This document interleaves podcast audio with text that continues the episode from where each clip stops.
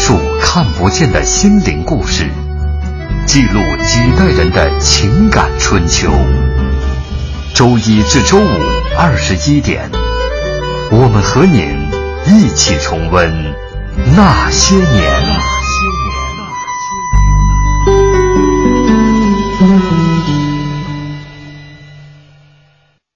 为请教阁下高姓大名？郭靖就是我。贫僧乃天竺国的菩提达摩。咏春，叶问。讲门派，南拳有洪流蔡理功。形意拳霸道。八卦手黑小心。这叫醉拳。我打杂家了。哼！降龙十八掌第七式。飞龙在天。少林他有一门绝学，叫做易筋经。只要谁能够把这部经练通了，再平庸的武功都能化腐朽为神奇。天下有两大奇功，第一就是九阴真经。功夫，两个字，一横一竖。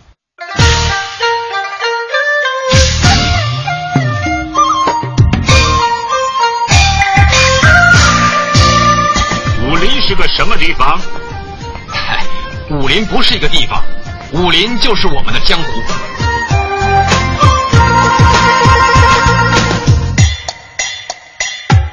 其实我也是个武林中人，给个面子好不好？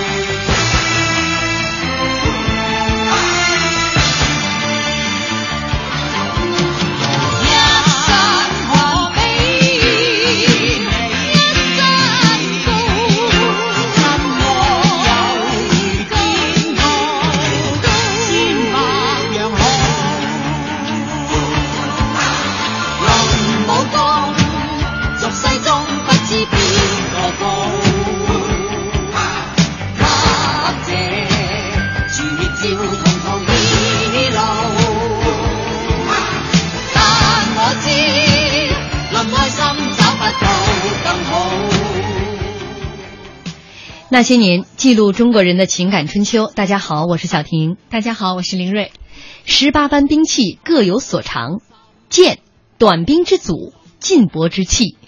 它是荆轲刺秦王所持的利刃，是梁山孙二娘手里的双剑，是越王勾践的腰间挂佩，也是李太白诗中的无形之剑。历史上那些名剑客与铸剑师有哪些不得不说的故事？本周那些年中国功夫系列之兵器，今晚为您讲述剑。也欢迎您在新浪微博检索“经济之声那些年”与我们互动沟通。今天晚上做客我们直播间的嘉宾是北京体育大学的李艳军老师，李老师您好，你好，主持人好，听众们好。嗯，今天说到剑，听众朋友依然很踊跃哈。你像那年那人说。剑胆琴心，弹剑作歌，仗剑天涯，书剑飘零。你瞧瞧，听着就那么高大上。我们昨天跟大家简单列举了一下哈，说认为这个刀呢有点这个屌丝气质，剑呢是有点高富帅的感觉。好，咱们今天说到这个剑呢，好多朋友在问哈，这个历史上的那些呃上古的这些十大名剑是不是确有其事？呃，李老师先来给我们介绍一下，说到这十大名剑都有哪些十大名剑？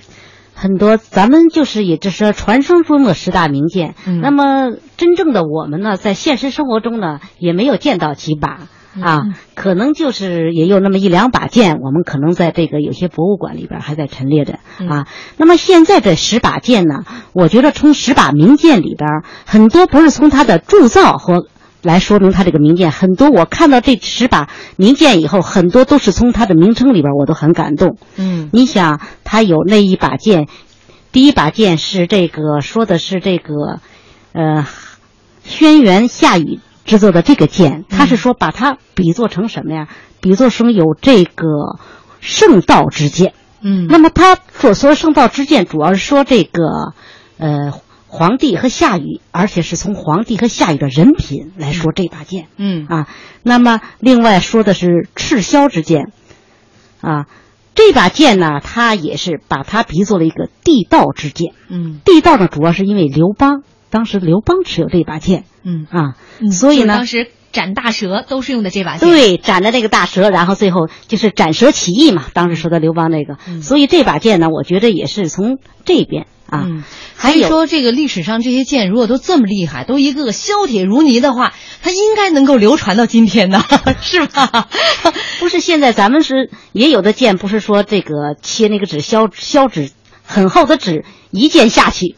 二十层的纸就削下来，也有这种剑啊。嗯、但是我们在现在，在现实生活中，我们锻炼呢、演练的剑，不敢用这么快的剑啊，就是都是不开刃的剑吧，都是不敢用太开刃。太开刃的现在还往身上拉，那，那快速练起来的话，嗯、那么基本上它是现在主要是达到一个锻炼，嗯啊，所以呢，不像过去它用于战争，那么这个剑刃是越锋利越好。嗯嗯，那说到这些剑，刚才李老师讲了哈，呃，虽然说上古流传的这十大名剑，但是这更多的是有传说色彩在里面，并不见得真有奇剑。对对啊对对。但这里边可能大家最熟悉的就是干将和莫邪剑。对，在初中课文里学过，在初中课文里学过哈。嗯、这干将莫邪剑呢，也是流传的很广。其次呢，它这个里边有一个很动人的故事。那么当初我刚看到这个时，不是为他的铸剑，啊铸的这两把剑，而是被他两个人的这种故事、爱情故事，哎所感动。当时你看干将和莫，干将和莫野呢，这两个人呢，他的一是两把剑，其实也是两个人。嗯啊，干将呢是这个丈夫，嗯，莫野呢是妻子。嗯啊，他们两个人当时在为。这，干将在为这个吴王在铸造这把剑的时候，嗯，当时在铸造的过程中，三个月，一直到后来以后，就是有一天他就，嗯，就一直出不了一把剑，出不了这把，三个月过去了还没出，在安生太气。那么作为妻子的这个莫野呢，就很看到丈夫发愁，她也想为他分担一份忧愁。那么有一天晚上，她突然笑起来了。这个干将看到她笑，说：“你怎么笑起来？笑什么？”他没有告诉她。嗯，这个时候干将就有一些担心了。但是第二天早晨的时候，他发现莫野不见了。嗯，其实莫野呢，去到了他那个铸剑那个炉子那个旁边呢。嗯，当他看到他说叫他的时候，但是已经晚了。莫邪这个时候含笑的跳进了这个铸剑的炉子里。嗯，那么最后的这个干将，他铸炼出了两把剑。嗯，一把雌剑，一把雄剑。嗯，啊，这两把剑呢，他当时献给武王呢，他是把这个，当时把这个雄剑。献给了武王，雌剑留下了。后来武王知道以后，就要缉拿他。抓到他以后，当时他打开这个剑盒的时候，还在问这个莫野怎么办。嗯、这是有点童话故事了。嗯、莫野变成了一条白龙飞，嗯，变成了一条白龙飞走了。嗯，那么他就莫野呢，变成白龙以后，一直等了六百年。然后在一个很贫穷的一个县城里边，嗯、在那儿，他也为老百姓办了很多事情。嗯啊，后来以后呢，在一次呢，就是这个县城县城的一个县令吧，咱们叫哈，嗯、他在一个这个匣盒里头发现这把剑，他打开的时候，所以这把剑一下就跳到那龙里边，和这个白龙变成一条青龙，和这个白龙汇合到了一起，合二为一了。合二为一了，就是两把剑等于是。这个干将和莫邪两个人，这是一个很凄美的爱情故事。但是这听到这儿，我就相信这剑。永远不得再见天日了，都已经变成龙了，是吧？神话就已经是神话传说。其实这上古这十把名剑，应该说每把剑都有它的这个呃神奇之处啊，被神话的这个地方了。但是谁都没有见过真实的这个干将莫邪剑究竟是什么样的。呃，只是现在有很多的影视作品在演绎他们。好，这里是中央人民广播电台经济之声正在为您直播的那些年，本周那些年中国功夫系列之兵器，今晚为您讲述剑。那接下来是广告，也欢迎大家继续锁定我们的节目，广告之后见。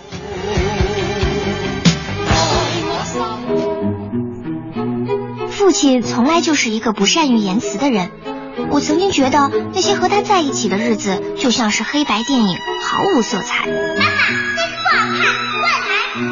妈妈，爸爸怎么还不下班呀？爸爸，给我。有一天，爸爸送我上学，突然下起了大雨。他变得和往常不一样。只见他换挡、踩油门、急停，动作一气呵成，俨然一名船长，稳稳地载着我穿行在汹涌波涛之中。一百米，五十米，还差一点到学校，可偏偏有一道急流横在面前。爸爸把车停住，卷起裤脚，来，我背你过去。伏在他背后，我突然感觉爸爸的后背好温暖。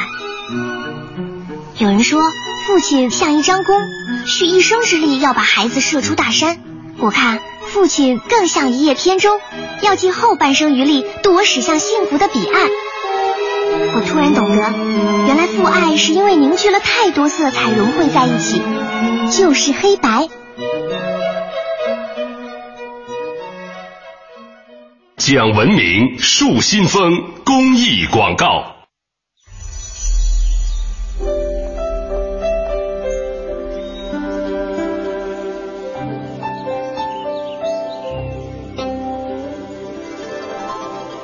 聆听生命的光荣。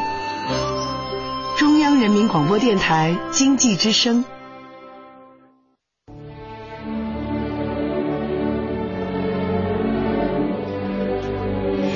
欢迎大家继续锁定中央人民广播电台经济之声《那些年》，本周《那些年中国功夫系列之兵器》，今晚为您讲述剑。也欢迎您在新浪微博检索“经济之声那些年”来和我们互动沟通。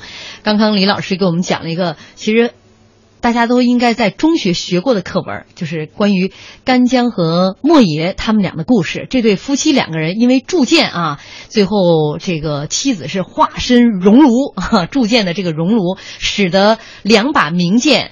最后才能够铸造成功。其实好多人都在这个这个探究啊，说为什么那个时候就一定要让自己身上的呃血，包括像像这个莫邪，一定要葬身这个火海，才能使得这个名将呃这个名剑铸造成功。但今天来看，其实是不是太科学的？对，我觉得也没有什么科学的依据。它只是我觉得当时可能跟这流传，然后写这种这个神话故事。嗯，目前我们看来以后也不知道，就是为什么这个女人跳进去以后就可以把这个把这个铁水融化了。嗯啊，还没找到科学的依据。我觉得这个可能也是就是铸剑的这个铸剑师们，嗯呃，本身他们就是这些秘籍之类的啊，传的神乎其神的，也不让其他人再进入这行了，因为那行可那时候可是高大上的这个职业。意思是进这行你都得设命案是吧？我们来听一段这个电影当中干将莫邪在最后铸剑的这样的一个情节。莫邪，不要靠近干锅！我上来就是要跳干锅的。你为什么要死啊？我剑圣，我要以身殉奴。剑是铸出来的，锻炼出来的，不是君奴可成的。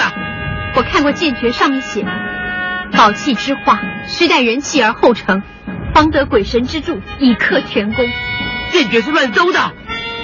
我叔叔每剑放血，成为一代剑师，难道他也是乱诌的吗？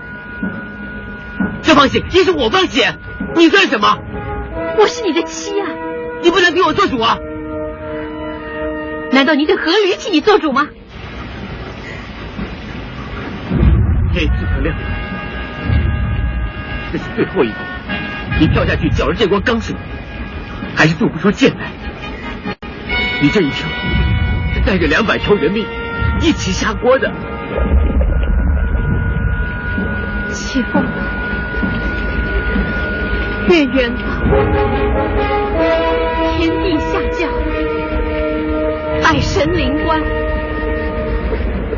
血肉铸剑，人物同荣。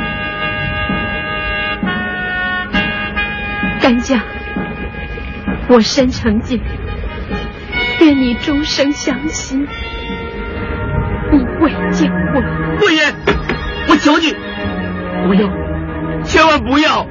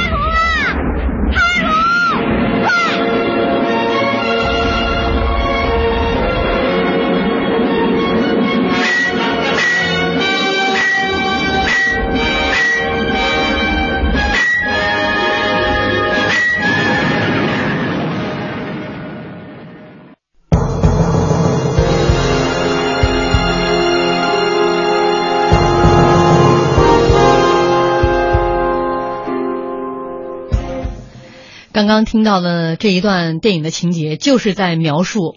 呃，莫爷在最终的这个开炉之前，最后一锅了，因为三个月吴王给的期限就剩最后一锅了，因为之前铸造剑全部都失败，所以他纵身跳进这个熔炉，使得最后一锅的这个剑铸造成功了，就是描写的这样的一个情节。我们有网友说：“妈呀，这听着太瘆得慌了。每把剑里边还要有一个生命在对。按照当时他们的想法是，人体里面含有一种可以催化铸成铁的一种物质，嗯就现在的说法叫磷。但这个科学吗？不太科学吧？咱们现在也没有科学的遗迹来证明，必须要造剑的时候，这种锋利的剑必须要有人身上这种磷。嗯对，，其实这个磷呢，自然界很多物质都能够找到，呃，未必非要这个人纵身火海 才能够提供这个锻造、铸造冥界所需要的这个催化剂。呃，这个微博上一般人生、百姓人生说，若论名剑，首先应该是敬欧冶子啊，铸剑之父。据说一生铸造七剑，件件闻名。据传鱼肠剑至今尚由国家保存。看，都是据传，据传。欧冶子，呃，有两种说法，一呢是说他是莫邪的父亲，啊，干将的岳父啊，所以说他把这个铸造零件的这个技术传给了他们。但另外也有一种说法，说他们其实是师兄弟的关系，他们是上面还有这个师傅教他们这个铸剑的这个本领。但其实，呃，说的这铸剑之父啊，历史上应该是无从可考了。究竟是谁铸造出了第一把宝剑？因为呃，目前看这个史料记载啊，应该是从商朝就开始了。前两天不是有一新闻吗？说一个小男孩在河边随便在河道就捡了一把三千多年前的宝剑——青铜剑。对对对对，当时我也看到这个新闻了，那好像把这个又向前推了一点啊，这个铸剑的。那么最早咱们看的是从西周早期的时候，它不是有一个这个叫是柳叶形的叫青铜剑嘛？啊，那么其实最发达的这个铸剑呢，应该在春秋战国时期。在南方的五岳楚等国，是不是啊？当时咱们刚才他们就说了，出现了一批，就出现了一批神话传统式的这种铸剑师。刚才提到的欧冶子呀，嗯，呃，干将干将干将干将莫邪呀，风胡子啊，这这这些人都是一些很有名的那么在那个时期。铸造了很多名剑，嗯，也是咱们现在很多，就像刚才我们说的是，那很多名剑。那么每一个名剑里头都有一个很好的故事，嗯，赋予了它很，就是咱们刚才说的吧，很正能量的一些故事，嗯啊。要说这个剑呢，从商朝、西周开始发展，尤其这个春秋战国的时候，就是到了一种鼎盛的时期。呃，这个剑呢，我们得说一下，那个那时候的名剑跟今天的奢侈品是一个概念。是吧？不是说一般人就能拿到一把这个青铜剑的，很难。你想拿到一把，当时不管是佩剑呐，还是这种咱们用的是战场上那种很好的剑，那必须是拿拿到好剑的，在战场上应该是勇士，是不是？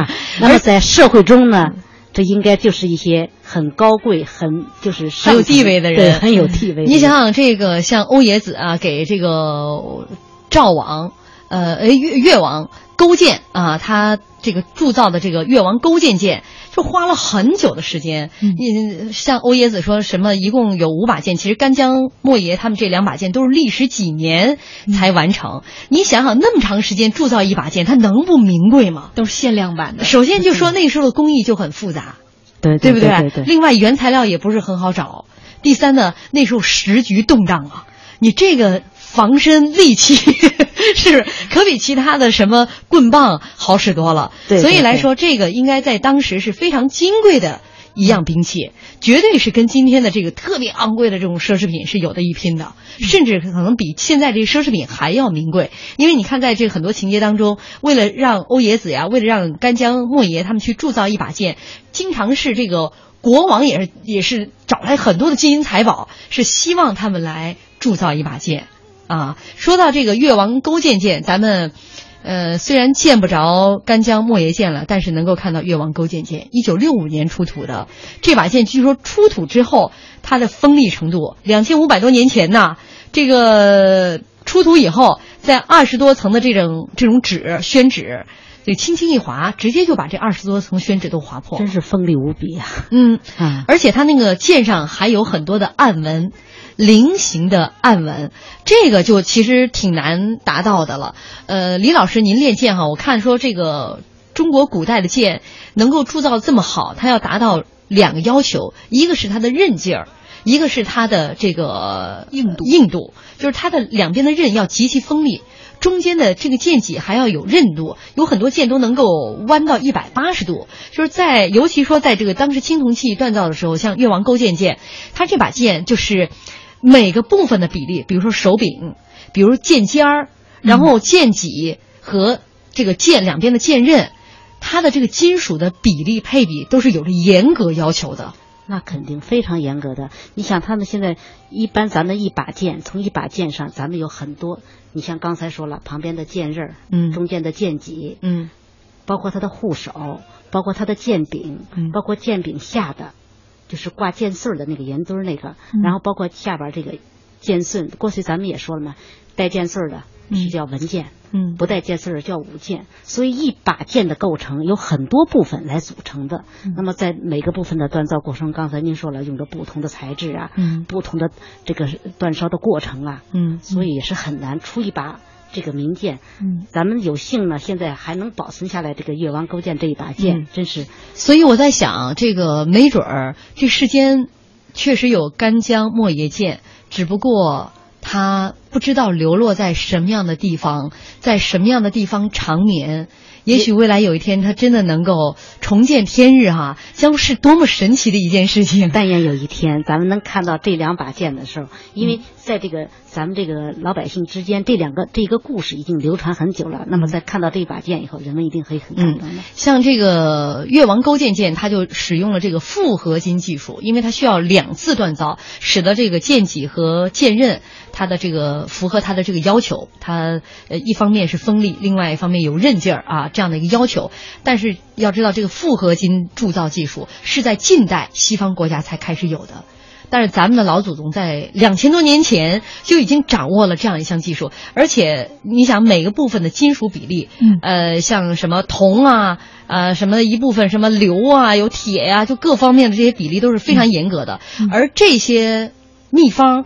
也就只在这二三十年间，就是当时春秋战国二三十年间，在欧冶子、在干将、莫邪他们手中掌握，从此之后就失传了，再也没见到，再也没见到了。那这一方面，我是觉得可能那时候，呃，这个属于门派，就这这这一行，这个行当行当的一些一些密不外传的，包括包括传男不传女啊，就各种各样的规矩特别严格。另外一方面，可能也出于一种大爱。因为那个时候人的其实思想，呃，这个境界，呃，可能远比我们今天想象的更要有高度。那他们觉得他们生产的是利器，对，那个时候的社会已经是很很乱了嘛，兵荒马乱的，所以他们不希望在自己手中产生这个利器，再去伤伤害人命。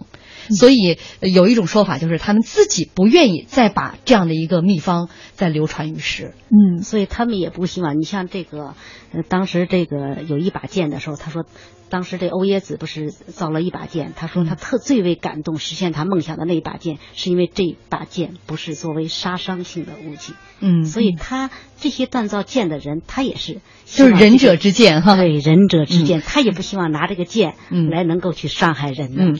但是到了这个就是春秋战国，这是它的鼎盛时期。呃，到了这个汉朝以后，慢慢慢慢，这个剑就开始退出了这个战场上的作为这个大规模杀伤性武器，它慢慢的消失了。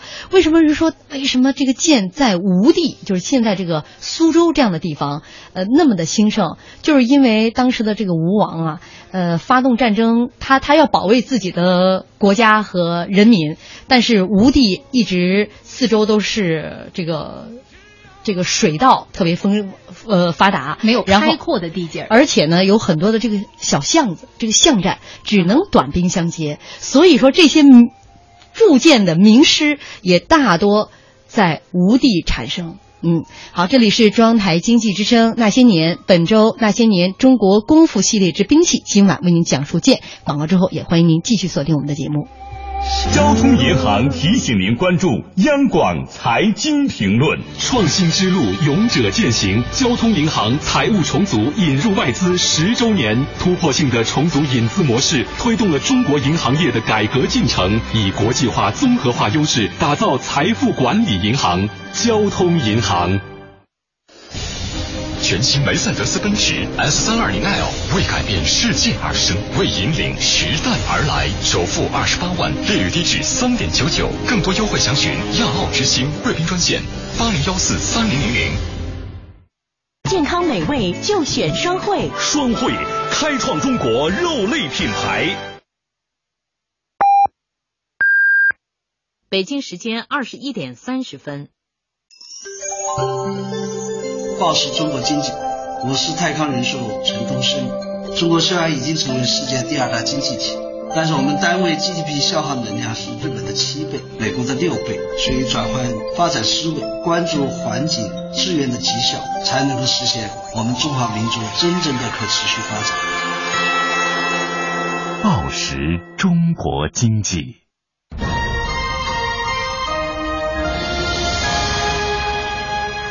之声，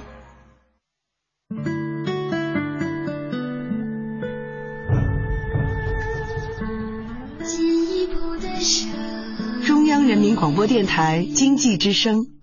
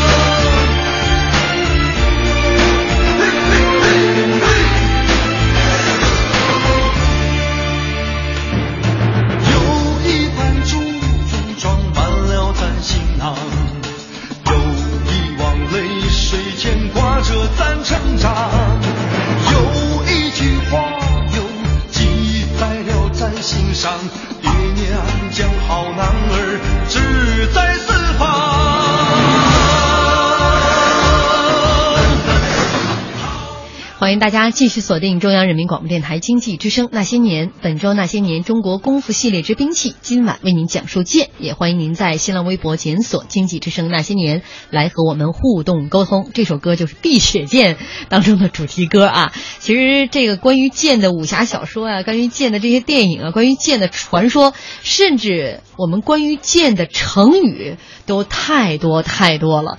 那微博上有朋友说，听你们讲了半天，我我真的想去买一把龙泉宝剑了。我每天听你那苍啷啷的声音，我觉得也挺爽的。买把剑锻炼锻炼身体啊。还有这个微波不微，他说零八年的时候在湖北省博物馆，我看到了传说中的越王勾践剑，还有吴王夫差矛，真的很惊讶于古人的锻造技术之精湛。嗯，呃，刚刚我们不是说了吗？这个在。这个商啊、周啊、春秋战国啊，这个剑呢，已经是锻造技术是越来越高超了。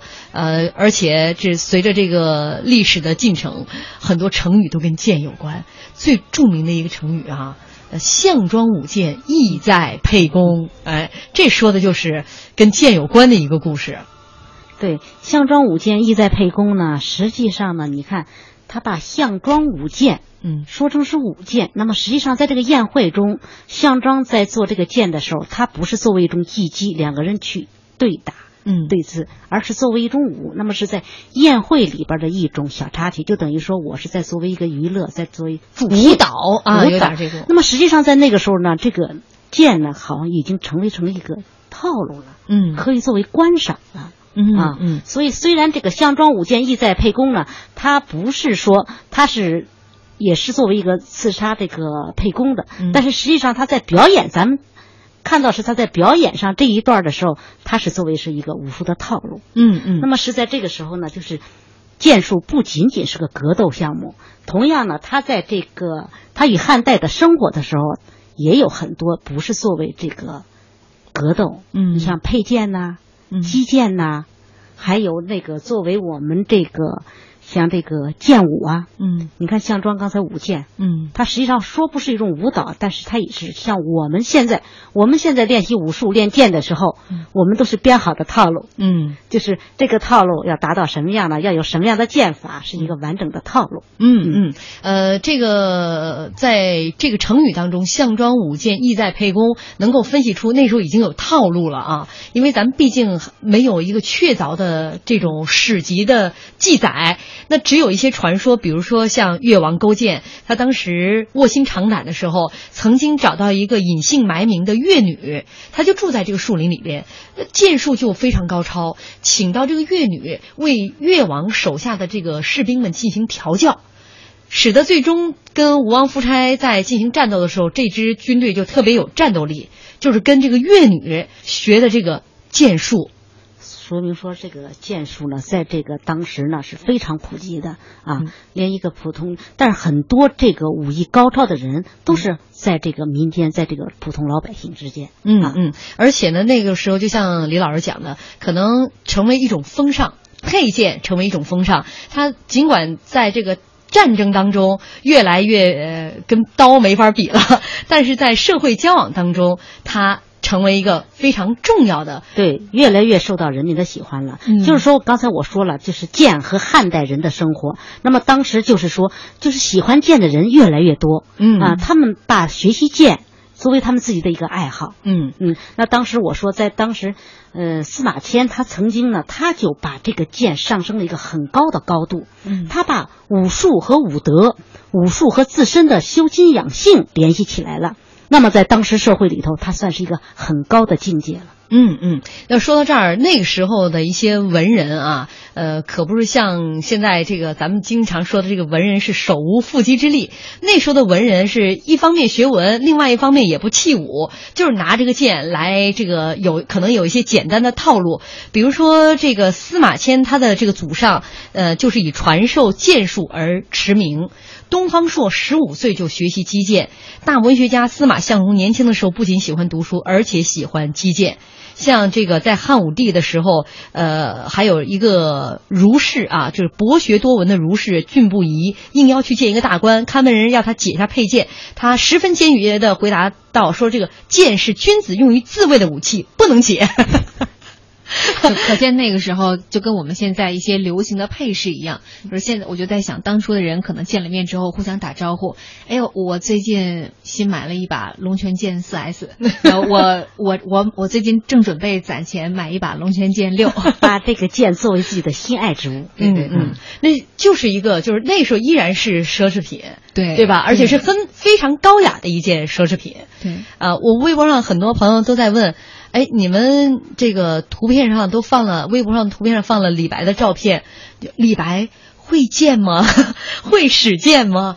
啊，李老师，但是我就知道李白写了很多跟剑、跟这个剑有关系的诗。嗯，那么也有有的记载，就说这个李白啊，十五岁呢也曾经去学过剑。嗯，那我想他对剑还是应该懂一些的，否则的话他不会写出很多这种诗里边把剑描写的非常好。啊，您作为这个习武之人，您平时也练剑，您觉得他那个诗当中，就是写到剑的这这部分的时候，能够写到这个剑的精髓吗？嗯，但是他基本上是在写剑的时候，一个写剑的当时的社会，一个写他自己的心情。嗯啊，至少是外行是写不出来这样的诗句的。对对对对。但是呢，我当时看到一个李白，他有一首诗，他写的就很好，叫《宝剑双角》。宝剑双角龙，这首诗呢，他就写的，他是在他这个李白创作了古风，一共是五十九首之一。这个他把这个两把剑呢，啊，他把两把剑，当时指的这两把剑呢，指的就是咱们说的干将、莫邪，嗯啊，这是两把剑。他把这个这个两句话写的非常好，宝剑双角龙，雪花照芙蓉，嗯啊，这是来形容这个干将和莫邪的。把风胡一一之，所以所以遣遣七风，这个写的是什么呀？这个就是说，风胡这个人，他是当时咱们说是什么呀？就是对剑的鉴别、鉴赏力非常高这么一个人。嗯，那么他都不在了，所以这两把剑呢，他把这个锋利，就是漆的锋芒就藏起来了。嗯，因为没有人来讲，就像是一样，这个。没有人能够看懂我，就是没有伯乐了，没有伯乐了，我给谁看呢？但实际上，这个李白这个时候是描写他自己的一种心情。嗯，他把他自己比作了剑。嗯，就是当时没有伯乐嘞。嗯，但是他对美好的事物还是有向往的。嗯，他最后呢，又又写到了，就是说“雌雄终不割，神神武会重呃神武会当风”。嗯，这两句话又说明了他的美好所以，他就想。终有一天，两把剑会走到一起的，也会走，也会相逢的。就是说，他还是对事物的美好有一个向往。嗯，这跟刚才小婷姐的期望是一样的吗？对，我们都是侠客嘛，是不是？我们都是侠客型啊！我一直觉得像李白这样的人，呃，他应该就是有着这种侠士、这种风范的这样的一位诗人。你想想，他一个人经常，我们说仗剑走天涯。是吧？他的那个斗酒诗百篇有很多，就是特别像这种江湖侠士的那种，他应该风筋和气度才能够写出来的。所以我想，他也应该会有一些这样的这个舞剑方面的一些基本功，最起码练过。你想想，从最起码从这个在唐代以前，像剑呢，就这种舞剑啊，就已经是在街头你已经比较常见了。说在战国时候有一个叫蓝子的宋国人，可以同时玩弄七支箭，其中总有五支在空中飞舞，就像今天的这种杂技表演一样，对对杂耍就有很多高手了。你你是在街上可以看到别人怎么去玩剑的。我觉得他们挣钱还蛮拼的，万一掉下来一个呢，这不就出人命了？放心，那都没开刃儿的。啊，说到这个唐朝，我们刚刚说的舞剑，公孙大娘。啊，这是当时非常有名的这个舞剑第一人了。嗯嗯嗯，包括杜甫哈，也是曾经是看了杜呃这个公孙大娘这个表演，写了非常著名的诗篇。对他并没有，他只是在赞美这个西有佳人公孙氏一舞剑气动四方。所以他把这个公呃公孙公孙氏呢描写这个舞剑呢，也是虽然我们没有看到这个孙二娘的舞剑，但是看到他的诗，我们也应该想象到孙二娘的剑术应该是很高超的。嗯，公孙大娘的公孙大娘对，嗯，但是这你说到唐朝以后吧，呃，这个剑以及剑术。就受到了一个特别大的打击，佩剑、击剑和舞剑都慢慢的在这个社会当中去消失了。都是这个主要原因，是因为元世祖中统四年，当时下诏各路设立兵器制造局，凡是私造、私藏兵器者，一概处死刑。嗯，而且后来还规定，凡是汉人手执铁尺。呃，这个手握及有刃的刀剑都要立即收缴，禁止民间配刀剑。于是乎，这个击剑、舞剑的活动骤然就消失于民间。这也是这个元代很多击剑和剑术的古籍，就是到今天也无法。可考的这个重要的原因之一，这就跟我们现在不让民间窝藏枪支一个意思，是吧？呃，呃，有有这个异曲同工的地方，但是我觉得枪支跟剑的这个完全不在杀伤力还是完全不在一个水平上，所以咱们这个枪这是必须的，这个不是说这这个这个今天好像。咱们一讲过去这个剑，说元朝不允许，咱们是不是今天这个枪跟剑的杀伤力完全不一样？所以枪是绝不能拥有的，私人拥有啊。对对，这个这个我我澄清一下的啊，我这个倾向没有问题。我们接下来说到这个元完了之后呢，明清。这明清以后啊，这剑术就开始归入到像李老师说的这种武术的套路中来了。对对对，它有很多的武术套路，在这个明清的时候，嗯，它已经就作为一个套路的形式来演练了。嗯嗯，那个时候就像咱们昨天讲的太极刀啊、太极剑呐，对这些套路就开始出现了。它有很多这种，你想咱们现在呢，把这个剑，咱们作为一个兵器，它有一个分类。那么咱们到底？这个剑呢，咱们按照一种什么分类呢？啊，有不同的，有的是按质地在进行分。你像这青铜剑、铁剑、铜剑、木剑。那么咱所谓说的木剑，大家还说了，是不是平时咱们练的那种，呃，那个老大妈练的那种大娘啊什么呀去练，拿不动的铁剑，拿那个木剑去练？实际上，一个是一个，还有一种就是在这个过去的时候，道教。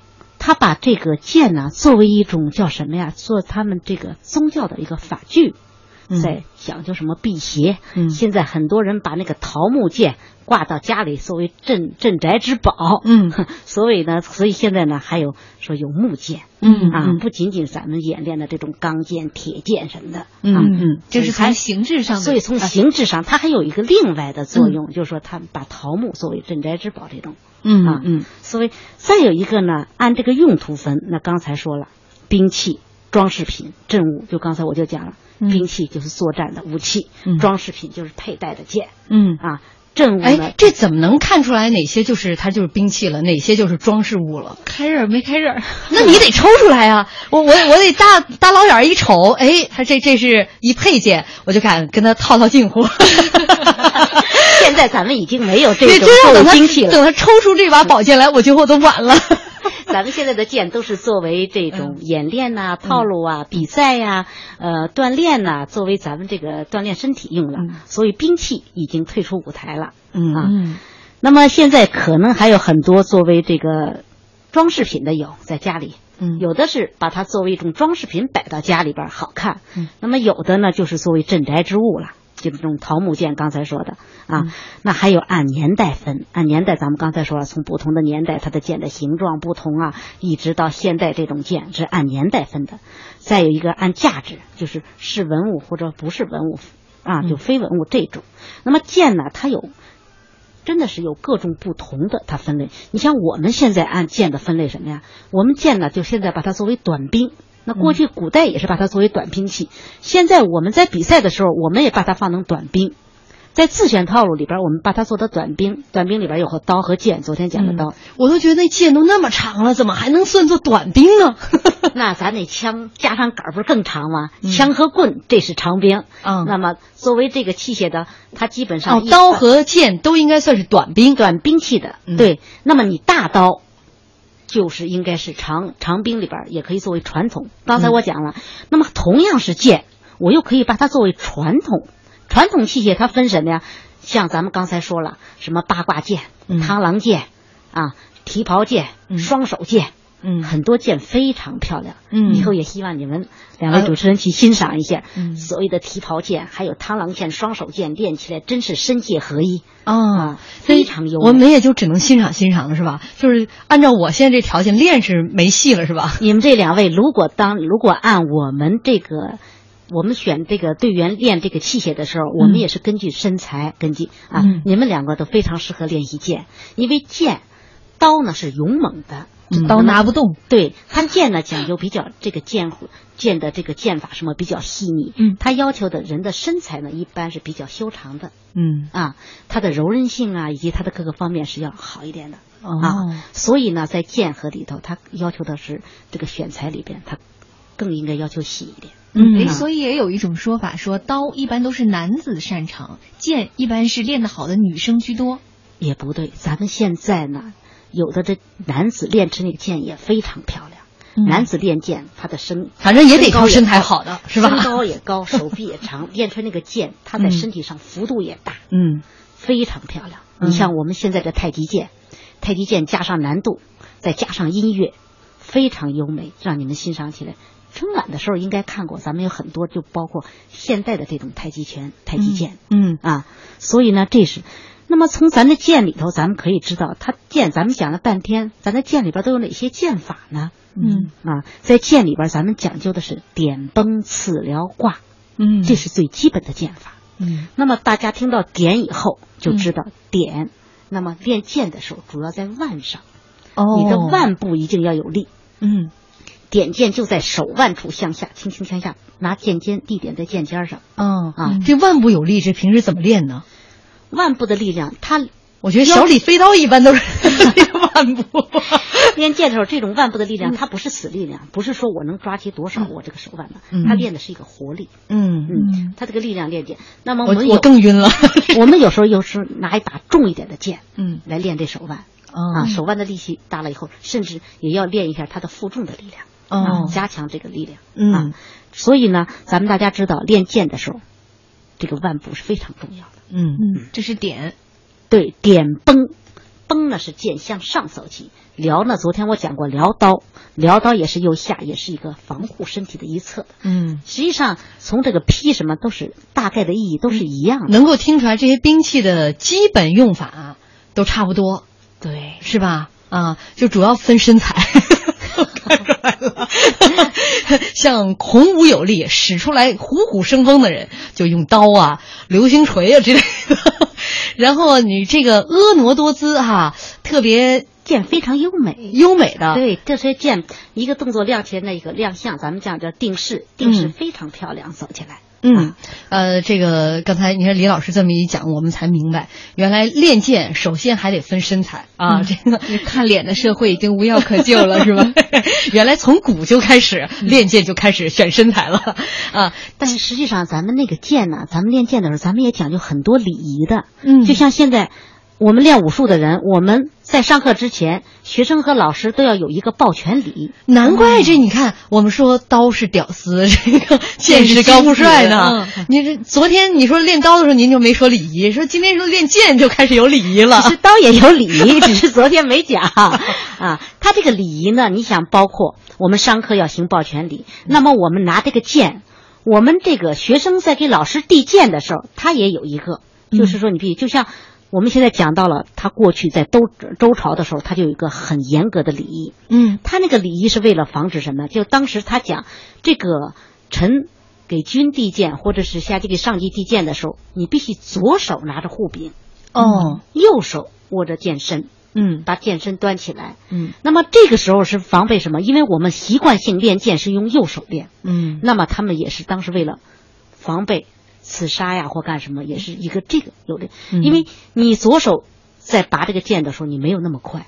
你再说你不是左手练，嗯，右手握剑的话就很容易拔出来剑。嗯，就是作为一个防备的，是吧？作为一个防备的，但是还真是在当时也发生了这么一个故事。当时就是把这个，就是因为他故意忽视这个礼仪，拿嗯左手拿右右手拿剑。对，当时、啊反正这种还有一个呢，就是说这个呃，就是讲究这个礼仪吧，他就非常严格的在那个时候。所以那个时候他们主要没有研究过左撇子这事儿。哎，真是，这要是左手的话，那就麻烦了。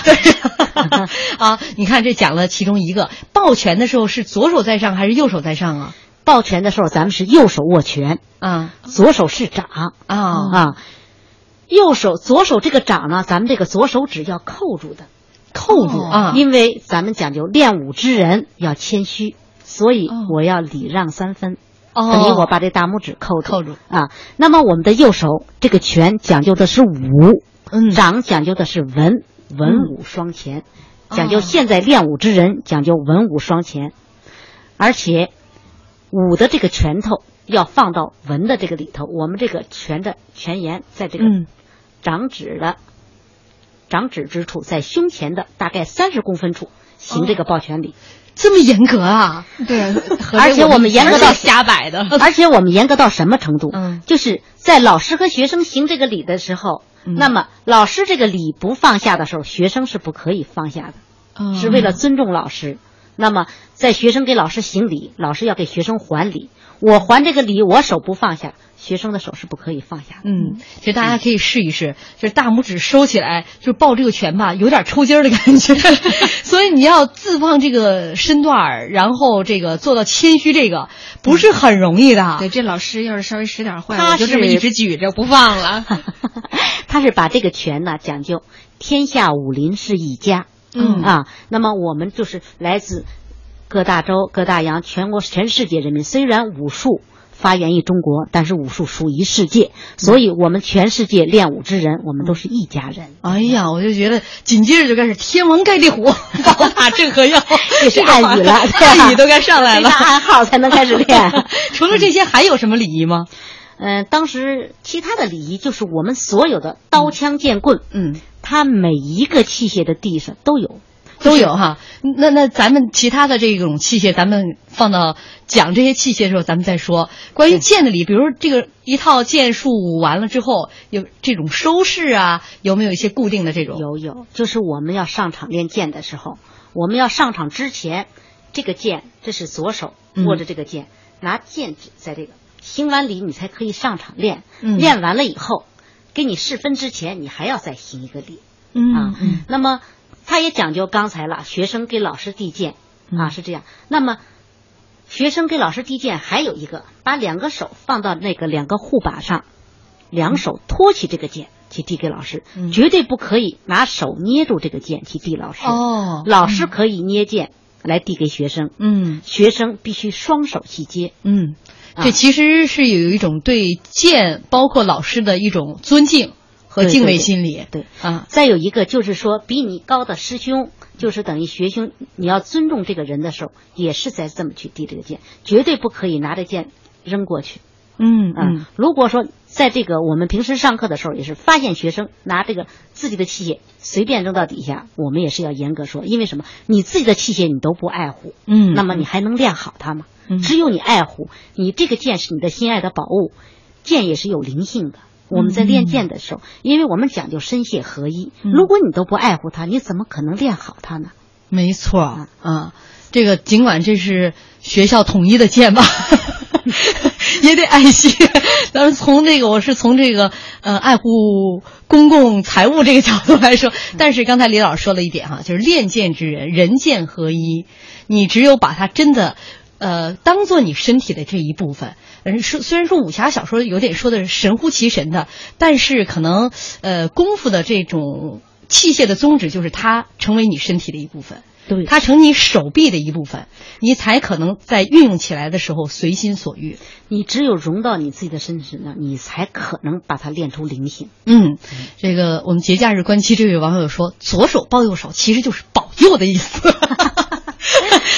太可爱了。呃，最后还是用浩浩乎乎平沙无垠他的留言做结束。他说：“剑从产生时就伴着神话，携着传说，裹着浪漫。”带着忠贞，他昭示信义，引领风尚，彰显权威，传承风骨。世事变迁，剑亦走远。愿沉淀在他身上的任侠精神、坚韧品格，被责备后人永不停歇。好今天非常感谢李老师做客我们的节目也感谢大家的收听我们明天再见。